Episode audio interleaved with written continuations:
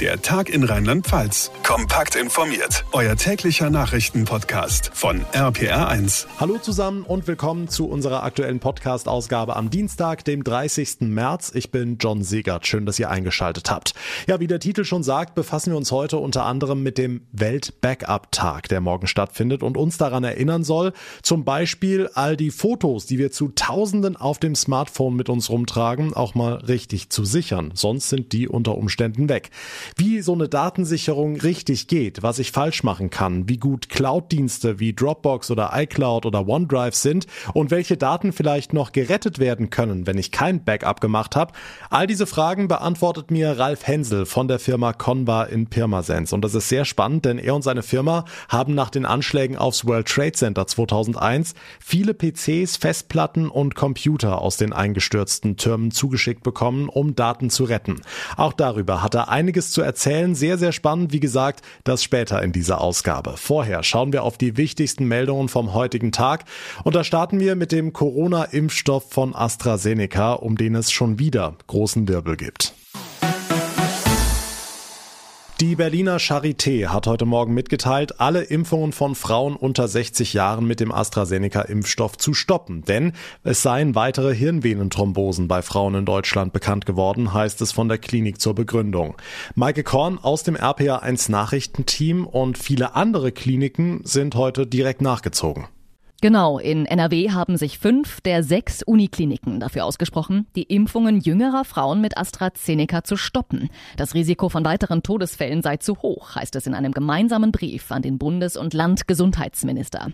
Die Stadt München hat die Impfungen bereits bis auf weiteres ausgesetzt, genauso das Land Berlin. Gesundheitssenatorin Kalaitschi verweist auf neue Daten und Analysen zu Nebenwirkungen. Wir hatten gestern auch eine Gesundheitsministerkonferenz, ähm, wo auch angekündigt worden ist, dass die Ständige Impfkommission erneut eine ja, Analyse macht, eine Empfehlung aussprechen wird, wie mit AstraZeneca umgegangen werden soll. Was man schon etwas äh, Leuten gehört hat, ist, dass das eine Empfehlung geben kann, dass ähm, die unter 60-Jährigen nicht mit AstraZeneca geimpft werden sollen. Hier in Rheinland-Pfalz geht es erst einmal normal weiter mit AstraZeneca. Aber das Gesundheitsministerium will sich heute Abend in einer Sonderkonferenz mit den Ressortchefs von Bund und Ländern über das weitere Vorgehen abstimmen. Hm, jetzt hat es ja erst kürzlich eine Prüfung der Europäischen Arzneimittelagentur gegeben, die grünes Licht für den AstraZeneca-Impfstoff gegeben hatte. Wieso jetzt dieser erneute Stopp? Hat es an der Charité schwere Nebenwirkungen gegeben nach AstraZeneca-Impfungen? Nein, das nicht. Es handle sich um eine reine Vorsichtsmaßnahme aufgrund neuer Daten des Paul-Ehrlich-Instituts, heißt es. Inzwischen wurden 31 Verdachtsfälle einer solchen Sinusvenenthrombose nach AstraZeneca-Impfungen gemeldet. Die meisten davon betrafen Frauen im Alter von 20 bis 63 Jahren. Und in neun Fällen war der Ausgang tödlich. Dass die Thrombosen tatsächlich in Zusammenhang mit der Impfung stehen, ist nicht eindeutig erwiesen. Die Europäische Arzneimittelbehörde hatte es nicht ausgeschlossen. AstraZeneca aber als sicher und wirksam gegen Covid-19 eingestuft. Die Vorteile des Impfstoffes überwögen die Risiken von Blutgerinnseln, hieß es damals. Ja, aber auch wenn es nicht erwiesen ist, das Image von AstraZeneca leidet durch solche Schlagzeilen von Tag zu Tag mehr. Das sieht auch Bayerns Ministerpräsident Söder so. Er plädiert dafür, die Impfreihenfolge für den AstraZeneca-Impfstoff komplett aufzulösen. Man müsse irgendwann dazu kommen, bei dem Vakzin mit sehr viel Freiheit zu operieren. Wer sich traut, quasi, der solle auch die Möglichkeit einer Impfung haben, so Söder. Bei AstraZeneca sei jeden Tag irgendein neues Problem zu erwarten. Das spüre man ehrlicherweise auch in der Wahrnehmung draußen, betonte er. Wie sich dieser neuerliche Wirbel jetzt auf die Impfbereitschaft auswirkt, auch hier in Rheinland-Pfalz, bleibt abzuwarten. Genauso, ob es einen weiteren Stopp für Impfungen mit AstraZeneca geben wird. Okay. Unterdessen sorgt ein anderer Impfstoff für deutlich positivere Schlagzeilen, nämlich das Vakzin des Mainzer Herstellers BioNTech. Genau, der Pharmakonzern und sein US-Partner Pfizer wollen die Produktion des Corona-Impfstoffs weiter steigern. In diesem Jahr sollen zweieinhalb Milliarden Dosen hergestellt werden, heißt es heute bei der Veröffentlichung der Geschäftszahlen fürs Jahr 2020. Diese Ausweitung der Kapazität werde unter anderem möglich durch das neue Werk in Marburg und ein erweitertes Lieferantennetzwerk. Im vergangenen Jahr hat BioNTech über 480 Millionen Euro umgesetzt und gut 15 Millionen Euro Gewinn gemacht.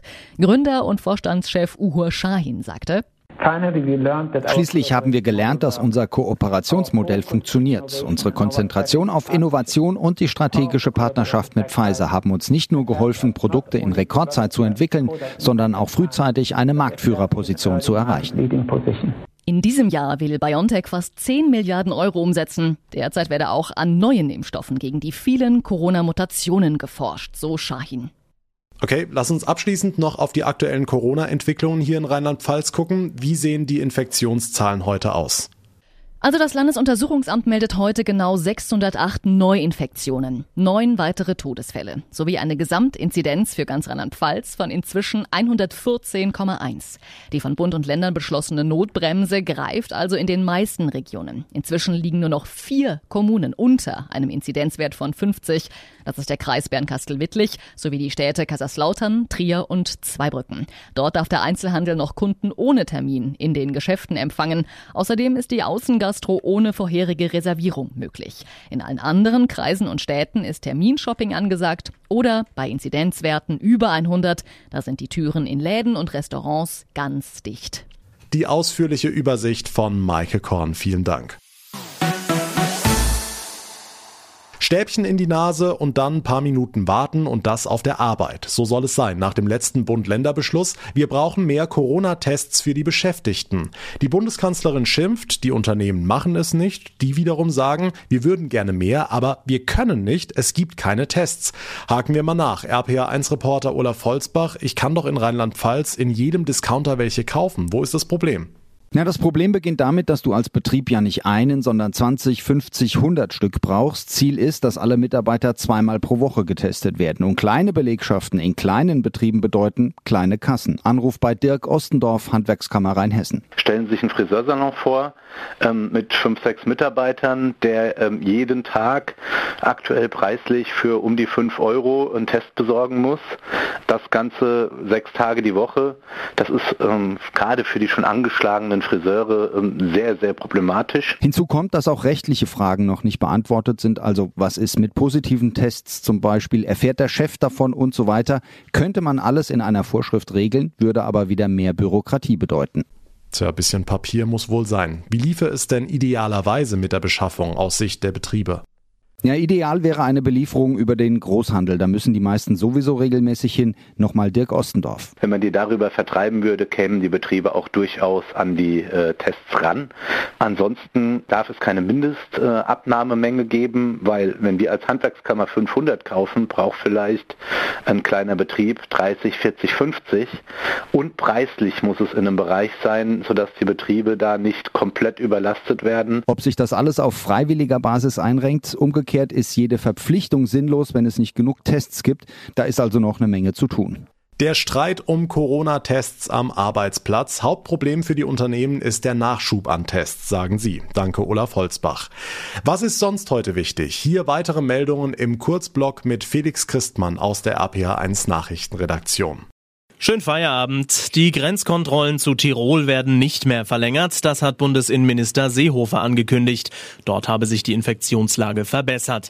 Die Kontrollen an der Grenze zu Tschechien gingen dagegen weiter, so Seehofer. Vor allem die Infektionsbelastung an den grenznahen Landkreisen auf deutschem Gebiet sind äh, noch äh, viel zu hoch.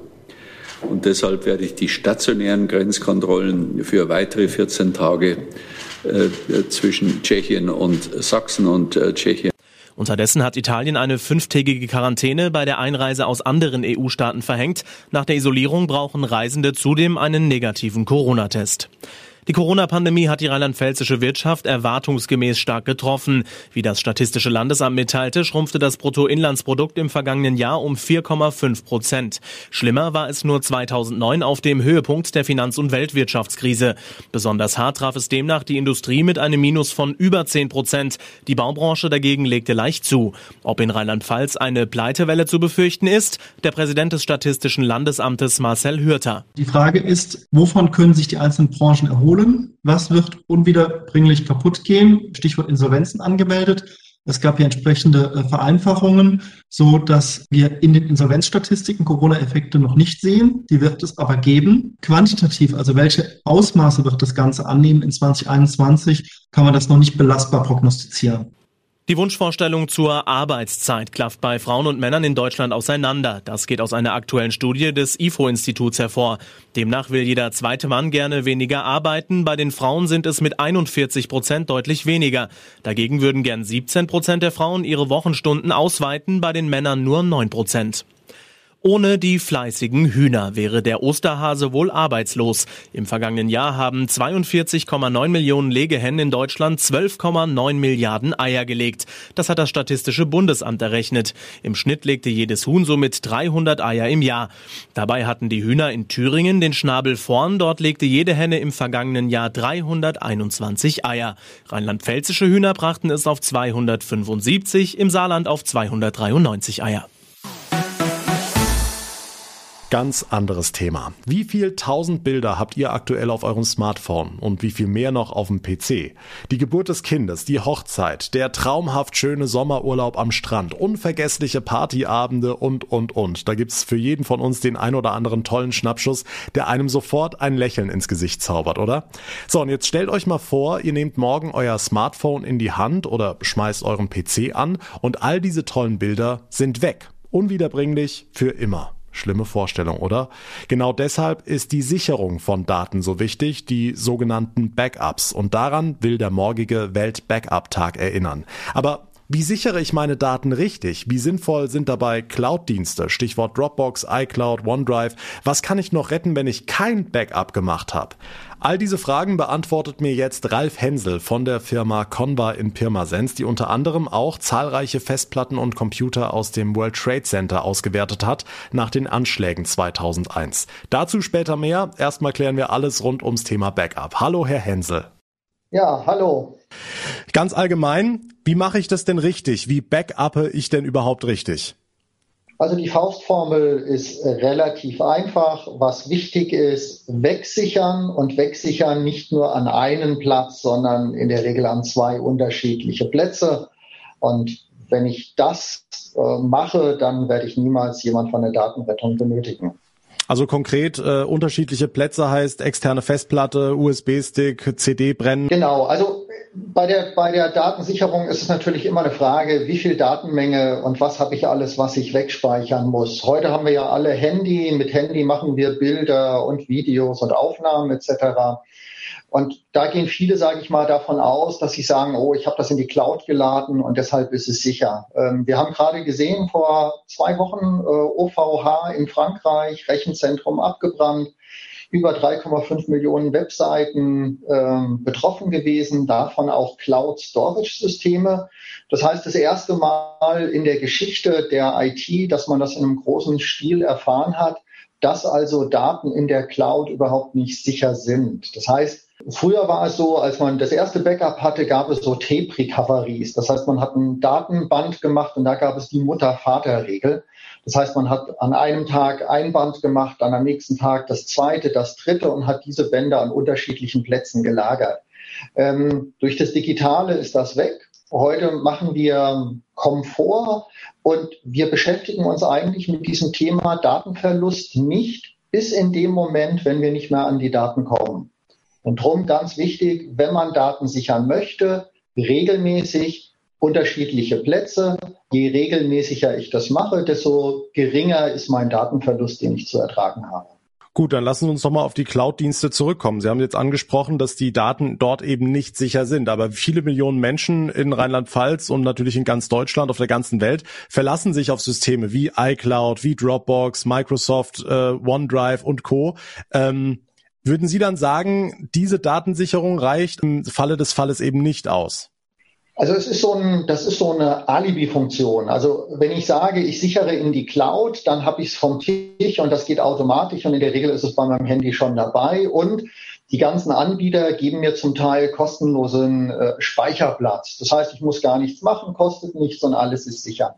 Aber wenn wir uns einfach mal die letzten äh, paar Jahre einfach anschauen, wie sich das äh, verändert hat, äh, Huawei, kein Mensch hätte daran gedacht, dass der chinesische Hersteller von heute auf morgen irgendwann keine Updates mehr von der Firma äh, Google bekommt.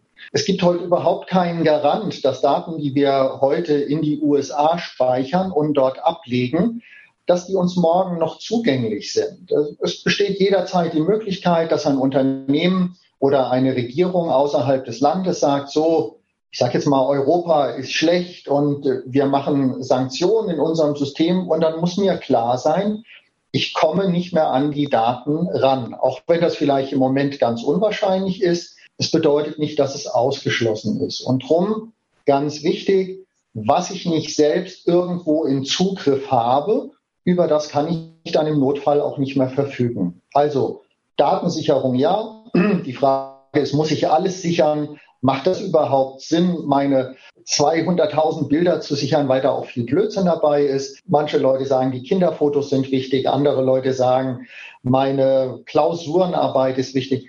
Das, was wichtig ist, wegspeichern an zwei verschiedenen Plätzen. Ideal ist eine lokale Speicherung, das heißt etwas, was ich irgendwo in der Nähe habe und etwas, was ausgelagert ist. Und dann ist eigentlich sichergestellt, dass ich im Worst Case schnell wieder an die Daten komme. Also im Zweifel dann tatsächlich zur klassischen externen Festplatte, zum klassischen USB-Stick greifen, den ich dann in meine Schreibtischschublade legen kann, bevor ich äh, was in die Cloud lade.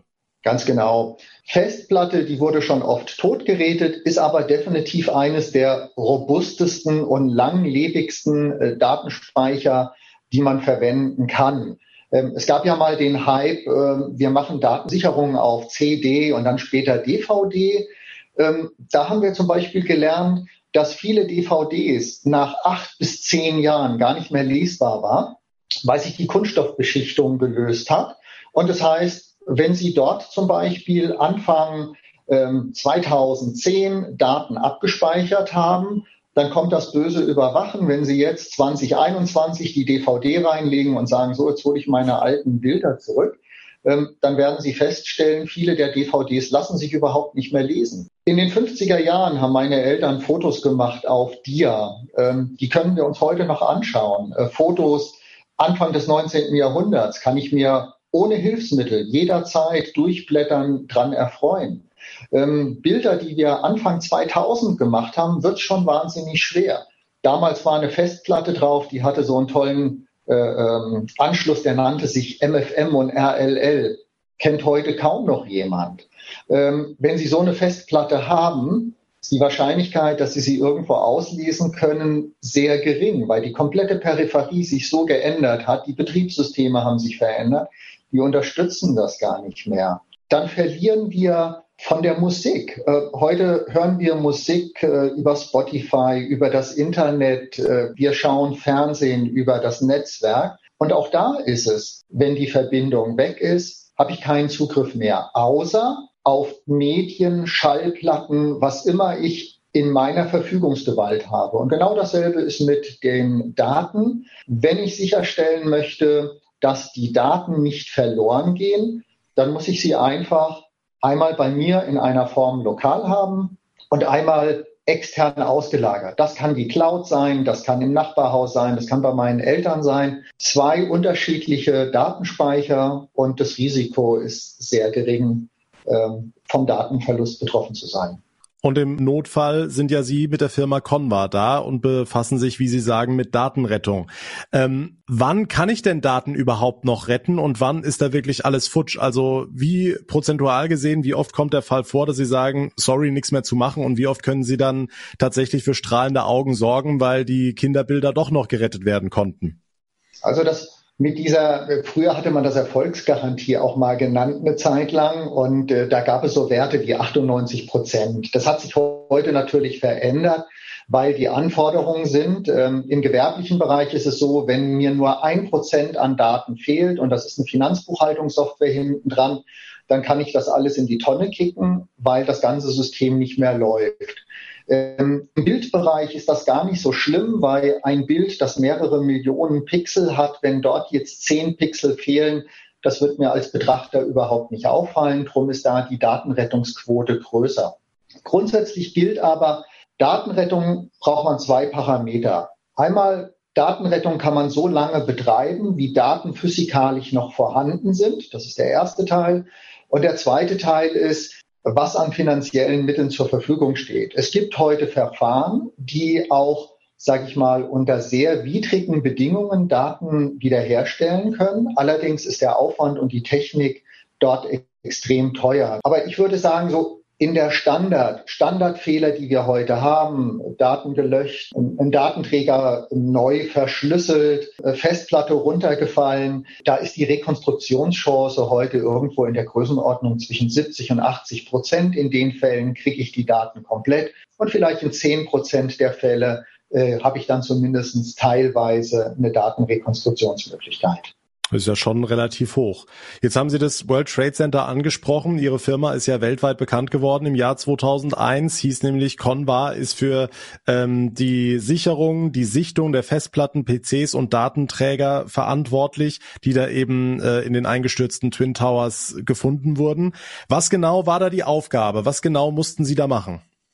Also die Aufgabe war, wie heute bei allen anderen Kunden auch, herstellen von den Datenträgern, was möglich ist. Das heißt also, in der Datenrettung verifizieren oder, oder werten wir nicht aus, was für Art von Daten wir aufbereiten, sondern unsere Aufgabe ist einfach, alles, was irgendwie zugänglich ist, von dem Datenträger wiederherstellen und dem Kunden dann zur Verfügung zu stellen.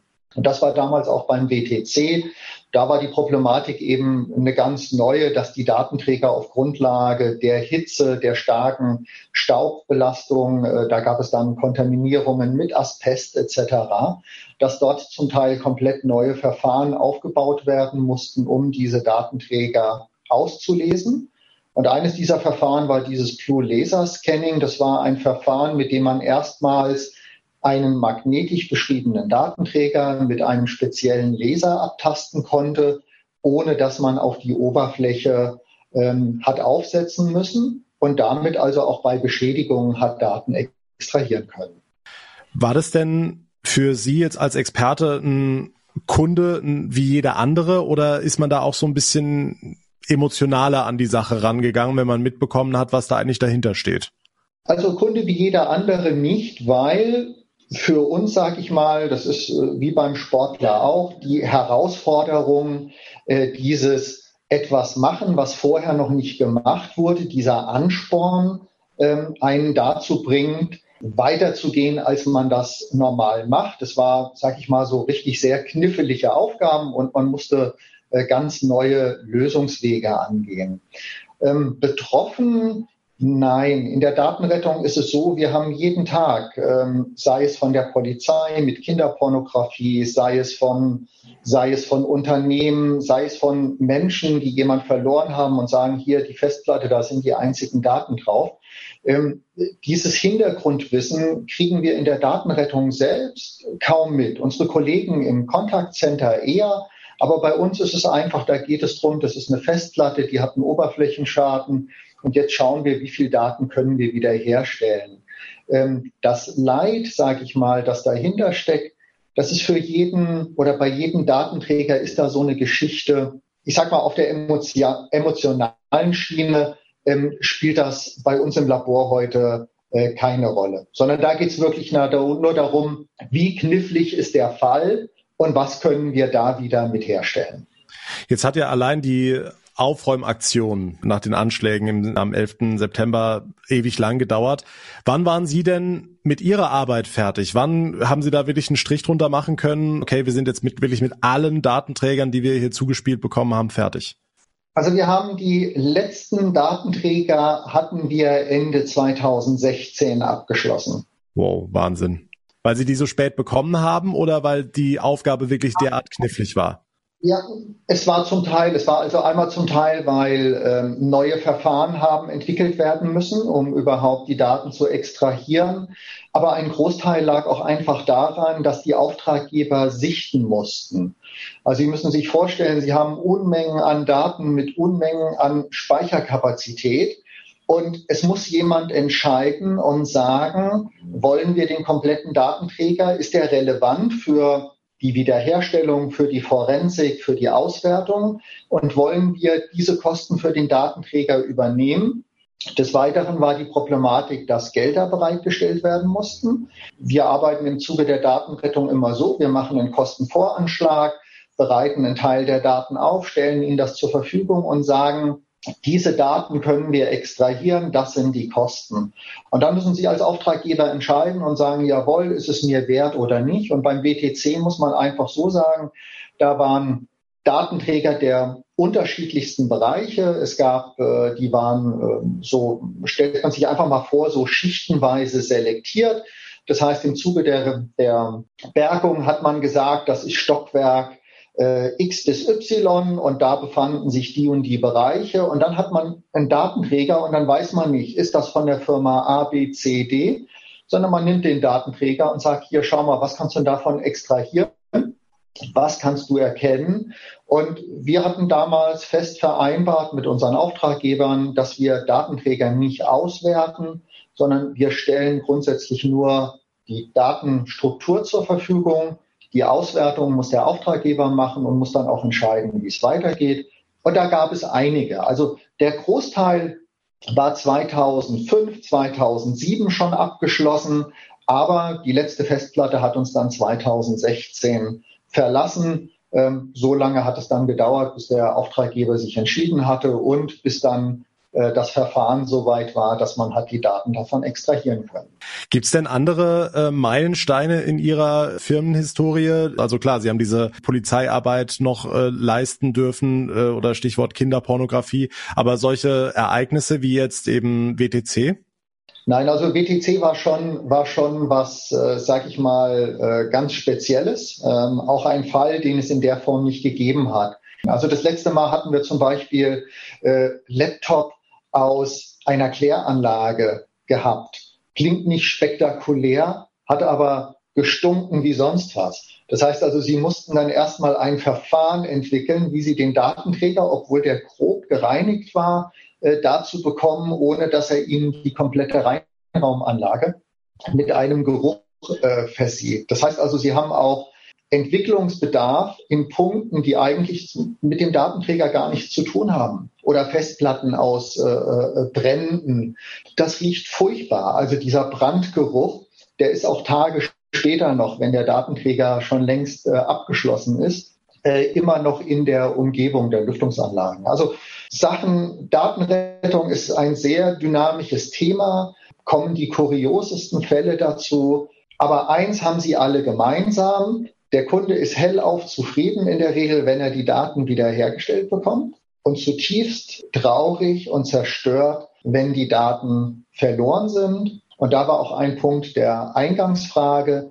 Datenverlust kommt niemals unverhofft, sondern Datenverlust kommt, wenn, dann überhaupt nur unvorbereitet. Wir wissen alle, jeder Zweite ist schon von Datenverlust betroffen gewesen und jeder Zweite wird in den nächsten Jahren auch nochmal zum Datenverlust dazukommen. Und wir haben es in der Hand, wie wir mit dem Datenverlust umgehen und wie klein wir das Problem halten. Dann danke ich Ihnen ganz herzlich für die ausführlichen Einblicke und die ausführlichen Einschätzungen nach Pirmasens. Ralf Hensel von der Firma Conva. Vielen Dank. Dankeschön. Zum Abschluss werfen wir noch einen Blick aufs Wetter, denn es gibt richtig gute Nachrichten. RPA1 Wetterexperte Dominik Jung. Das schöne Frühlingswetter bleibt länger als gedacht. Ja, erst sah es so aus, als würde es ab grünen Donnerstag aus Norden wieder kühler werden. Das hat sich nun quasi total geändert. Es bleibt mindestens versprochen bis Karfreitag bei uns in Rheinland-Pfalz sommerlich warm. Jeden Tag Temperaturen um 20 bis 25 Grad, morgen teilweise sogar bis zu 26 Grad und auch an Ostern. Da müssen wir nicht frieren. Von Kar-Samstag bis Ostermontag gibt's immer wieder viel Sonnenschein. Die Temperaturen gehen aber etwas zurück, bleiben aber mit 14 bis bis 18 Grad, weiterhin frühlingshaft mild. Wir können uns also auf schöne Osterfeiertage freuen. Sehr schön. Tolle Aussichten von Dominik Jung. Und das war der Tag in Rheinland-Pfalz für heute. Wenn ihr es noch nicht gemacht habt, hinterlasst uns bitte eine Bewertung bei Apple Podcasts. Würde ich mich sehr drüber freuen. Und ihr bleibt immer auf dem Laufenden, wenn ihr den Tag in Rheinland-Pfalz ganz einfach abonniert. Geht überall auf jeder Plattform und dann verpasst ihr keine Ausgabe mehr, kriegt montags bis freitags unser ausführliches Info-Update. Mein Name ist John Segert. Ich bedanke mich für euer Interesse, eure Aufmerksamkeit. Wir hören uns dann morgen Nachmittag wieder. Bis dahin eine gute Zeit und vor allem bleibt gesund. Der Tag in Rheinland-Pfalz, auch als Podcast und auf rpr1.de. Jetzt abonnieren.